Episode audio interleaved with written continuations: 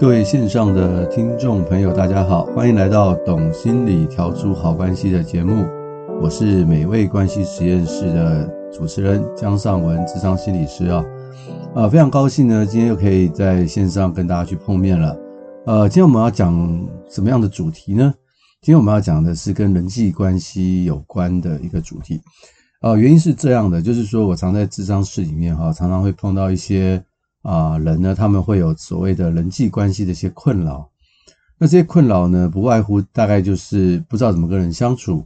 好，那这个就有一些它的背后的原因。那还有另外一类困扰呢，就是不知道可以跟别人聊什么。啊，尤其是有一些男性的案主啊，他们常常会有这个困扰，他们不知道要跟女生聊什么。那聊得很表面的时候呢，好像有一搭没一搭，女生又对他没什么兴趣。那又不知道该聊些什么东西哈，其实我也可以去明白，因为在我们的这个嗯华人社会当中哈，其实我们大部分的人啊都很重视什么？很重视课业了啊，很重视你的成绩表现好不好啊？其实很少有人哈会去告诉我们要怎么去跟人去聊天啊，去交朋友。大概交朋友就是可能是局限于送礼物啦啊，建立关系，但是。很少有人会教我们去跟人有深入的聊天，所以呢，这样的一个原因哈，就让我想起来了啊，很多年以前哈，我曾经看过一篇文章，好，这文章它是关于讲一个叫做所谓的这个我们叫做 social penetration theory 社会渗透理论的一个文章哈。那这文章里面它提到了一些人跟人之间关系怎么样更加的靠近，呃，所以我今天想跟大家去分享。这样的一个主题，也就是说，假如我们知道可以跟别人聊一些什么样的主题或话题的时候呢，可以让彼此的关系更靠近的时候，或许在交朋友或者是聊天的过程中，就不会觉得那么枯燥无味、没话可说了哈。接下来我就跟大家去分享今天的这个主题哈，在这个一九七三年的时候啊，有两位心理学家啊，一个分别是。Erwin Altman 跟 Domas Tyler 哈，他们提出了所谓的社会渗透理论哈。这理论的核心是在讲什么呢？他说，一个人哈，若是能够自我铺路啊，是人际关系发展的核心。那我再说一次哈，他说人际的关系可以发展的很深很好的话，自我铺路是一个重点。那自我铺路的程度越高哦，关系间的亲密水平。就越高，什么意思呢？也就是说，当你对一个人啊倾诉的越多，在情感上你就越容易依赖并且信赖对方。那人与人的亲密度啊，会因为自我暴露而提升哦。相较于啊我们日常这种闲聊很松散、没有秩序的呃谈话相比啊，以上的这个理论呢，会让人跟人之间的关系更加的深入。其实。他这样讲有没有道理呢？其实是蛮有道理的，对不对？我们想一想哈，我们生命中哈，是不是有一些所谓的闺蜜？好，那闺蜜是用来干嘛的呢？闺蜜绝对不是哈，诶，我们出来吃个饭、看个电影这么简单，对不对？闺蜜通常就是能够去吐露啊自己的心事给对方听，而且呢，当对方听到的时候，他不会呢觉得你很奇怪，他反而能够去同理你，甚至支持你。所以这就是闺蜜的形成。所以我其实非常的建议，我们每一个人的生命中都要有几个闺蜜，是我们生命中非常重要的一些好朋友。所以这个闺蜜呢，就是所谓这个社会渗透理论。可是呢，闺蜜的形成呢，其实是需要时间的嘛。她不可能啊，我觉得你你很好，你觉得我很好，我们就立刻成为闺蜜。其实不会啦，它是经过一个呃一段时间的分享啦，一段时间的了解啊。一段时间的透露自我的一些不被人别人知道的事情之后，慢慢慢慢建立起这种闺蜜的关系哈。那问题就问题就来了，假如我们想跟另外一个人去认识，我们怎么样在短期内呢，可以去建立很深的关系，而不用像要形成一个闺蜜那么长的一个时间啊？有一个心理学家，他叫做 Arthur Allen 哈，他根据这个理论哦，很有趣哦，他设计了。三十六个问题，好，那这个三十六个问题跟什么东西有关？跟人生的经历有关，跟你的价值观啊、家庭关系啊、未来的期许有一些关系的。他就做了一个实验啊，他做了一个实验哈，他在一九九七年的时候啊，他找了一些大学生，他想试试看说，他设计的这三十六个问题是不是真的能够拉近两个人的距离，甚至快速的建立亲密关系哦。好，我要强调的是，他这个实验并不是为了所谓的呃男女朋友交往而设计，他只是想测试两个人透过这三十六个问题会不会快速的成为闺蜜啊。他其实是要做这样的事情啊。他的实验的这个论文啊，叫做《人际亲密关系的产生实验程序及部分初步发现》啊。他找了五十二对陌生男女和十九对陌生的女性。两两分组坐在一起，然后要他们呢，在四十五分钟之内呢，彼此提问，并回答这三十六个问题。他们是一个问一个答，然后一个问一个答，彼此都会回答。这三十六个问题是分成三组，越下面的问题呢，私密的程度是逐渐加深的哦。那最后一个最大的关键呢，就是三十六个问题都问完以后。两个人呢，还需要四目相对，彼此凝视四分钟。哇，这个其实是很挑战诶。你想想看哈，今天你能不能去看着对方的眼睛哈，凝视四分钟？其实是蛮挑战的。我觉得，除非彼此有很好的默契，然后有安全感，否则这个是一件很尴尬的事情哦。那大家就很会很好奇，说这个实验结束以后结果怎么样，对不对？他的调查是这样：百分之三十啊，参与实验的人呢，之后表示什么呢？两人的关系已经超过他们人生中和其他任何一段的关系。哇，基本上就变成了超级好友啊，超级闺蜜。然后呢，有一段时间以后哦，有百分之三十七的实验者，因为他们大学生嘛，在上课的时候就坐在一起了，变成好朋友了，形影不离了。然后，三十五 percent 的实验者啊，已经开始约会了，很意外吧？其中有一对实验者六个月以后结婚了，而且他们邀请所有参与实验者的人去参加他们的婚礼，很特别哈。所以他这个实验哈就被记录下来了。那很多人呢，就对这个实验呢，觉得真的是这样吗？可能吗？这个会不会是作假呢？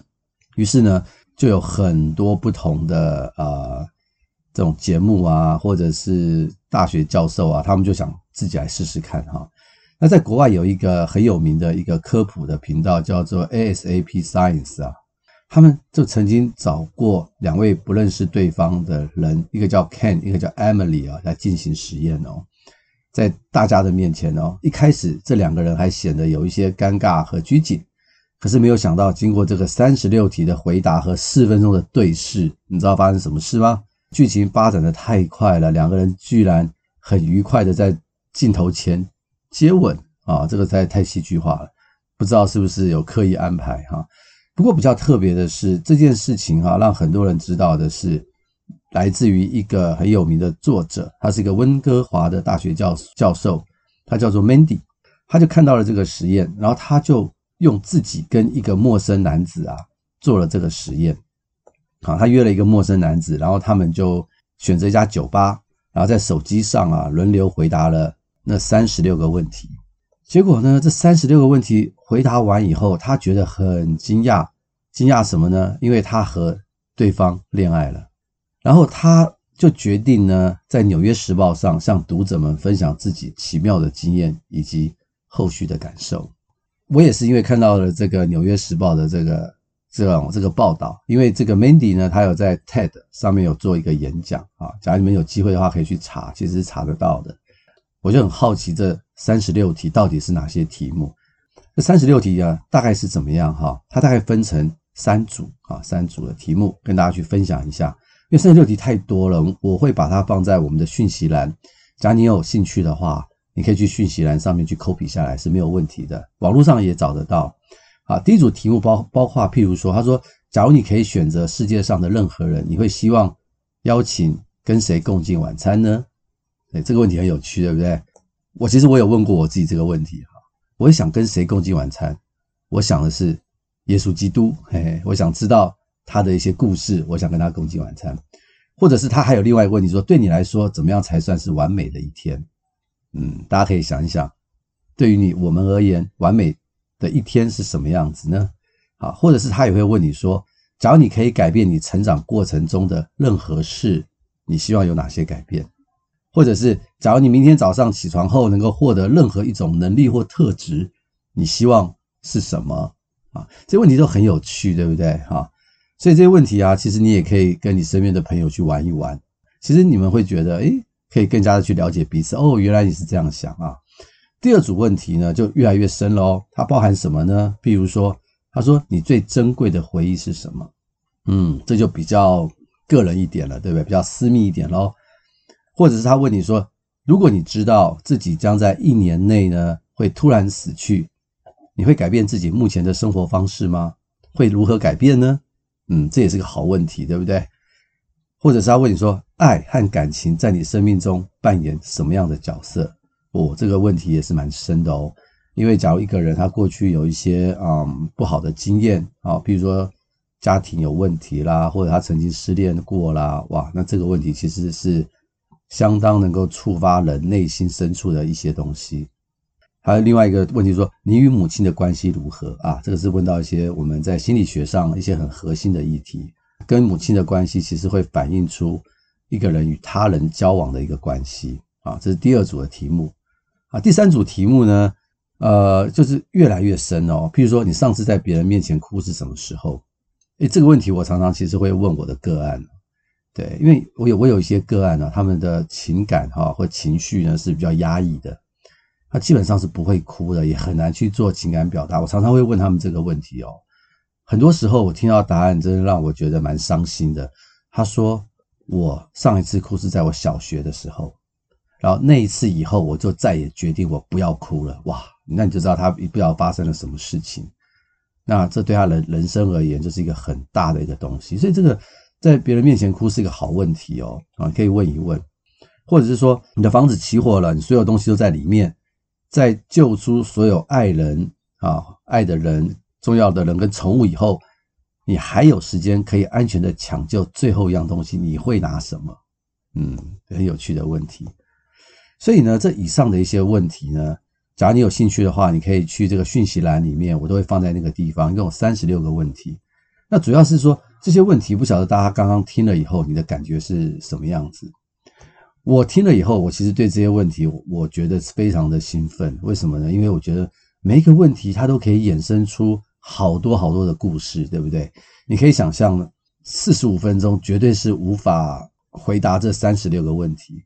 假如你跟那个人越聊越深，越聊越深，越聊越深，其实会因为某一个问题，就会开启很多不同的话题啊、故事啊。所以这个故事里面就会有血有泪啊，有爱啊，有笑啊。其实这个人跟人之间的关系呢，就会越来越深了。所以我其实很建议大家哈，先看看这三十六个问题，自己先做一遍所有的问题，自己先问一下自己，看看自己的答案到底会是什么。这三十六个问题不只能够协助自己跟别人有更好的关系，其实也是可以增加对自己的一个认识。那其实许多男生哈不太会聊天呢，我真的建议这些男性朋友呢。你可以看看这三十六个问题，想想自己会怎么回答，然后透过这三十六个问题，可以跟别人去聊天。当然，假设你有喜欢心仪的对象，你当然也可以借这个机会去跟这个你喜欢的人去聊聊天。那我知道我们这个节目哈，大部分听的都是女女生呐，都是女性居多，占了百分之七八十哈。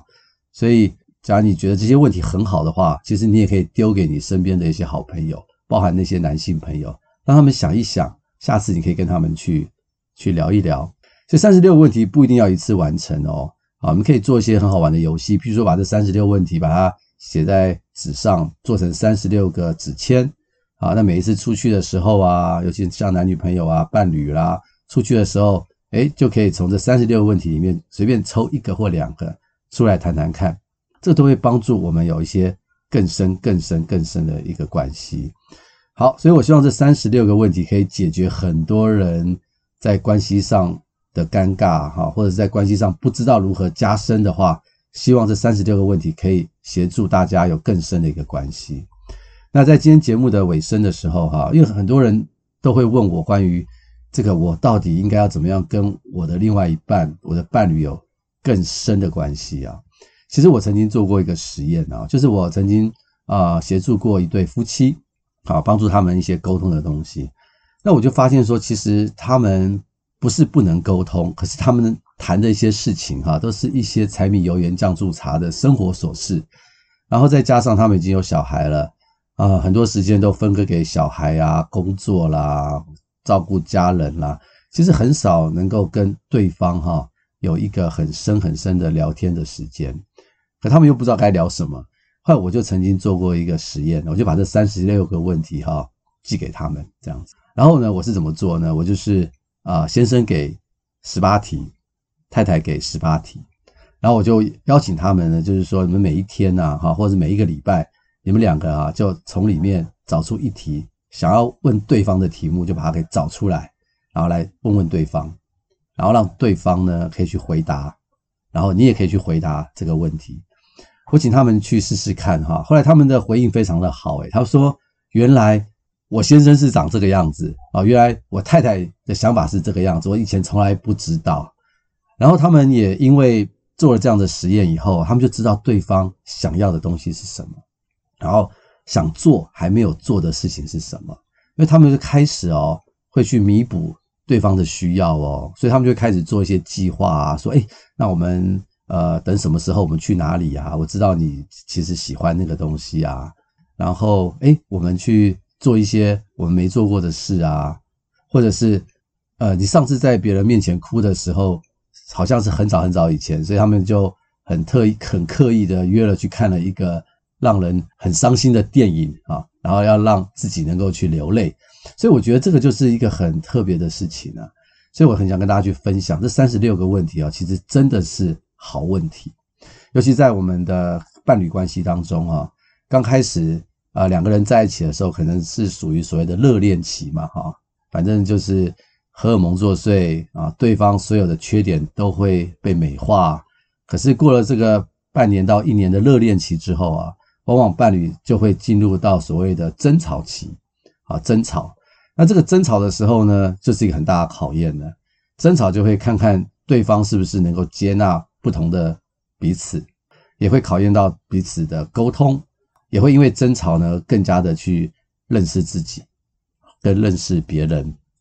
这个争吵的时候啊，其实在我们的爱情的心理学上面，它就是一个很重要的阶段，就是能够去建立彼此有更深。连接的一个时候，那这个连接要是没有建立起来的话，其实就很难去往下去进入下一个阶段的所谓的承诺期，所谓的承诺期。